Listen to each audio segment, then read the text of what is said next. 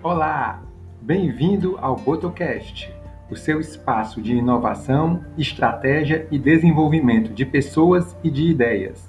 Meu nome é Edilson Boto e eu serei o seu guia nessa jornada.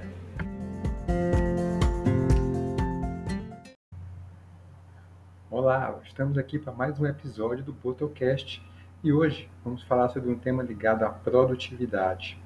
Você já ouviu falar na lei de Parkinson? Não confundir, não tem relação alguma com a doença neurológica, o mal de Parkinson. A lei de Parkinson, ela foi apresentada, foi desenvolvida pelo historiador e militar britânico Cyril Northcote Parkinson. E ele, através das observações, ele descobriu uma coisa muito interessante. É, a grosso modo, a gente pode dizer que a gente leva o tempo disponível para executar algum trabalho que a gente tenha. Então, se você, por acaso, tem uma semana para fazer um determinado trabalho, você vai levar uma semana para executá-lo. Mas se você tiver apenas um dia, 24 horas para executar esse mesmo trabalho, você vai executá-lo nas 24 horas disponíveis. Ele diz o seguinte, que o trabalho se expande na mesma proporção do tempo que a gente tem disponível.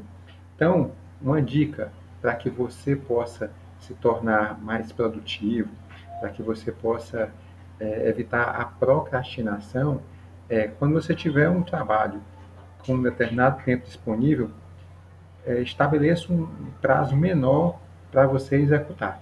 Não espere prazo total disponível, porque senão você vai usar ele todinho, vai deixar para é, concluir o seu trabalho no último momento.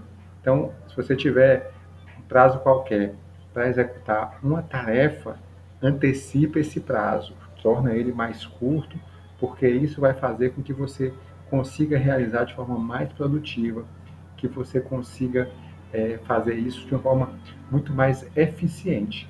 Outra coisa ainda que é importante você lembrar no caso da lei de Parkinson é que você tenha sempre é, uma lista com dois ou três objetivos mais importantes para você.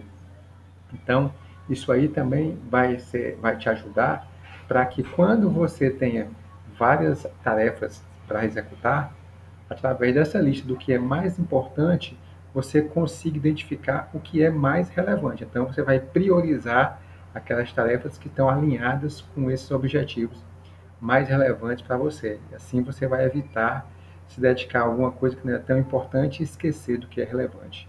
Então, fica a dica, lei de Parkinson. Aproveita aí e se estiver gostando, compartilha com seus amigos.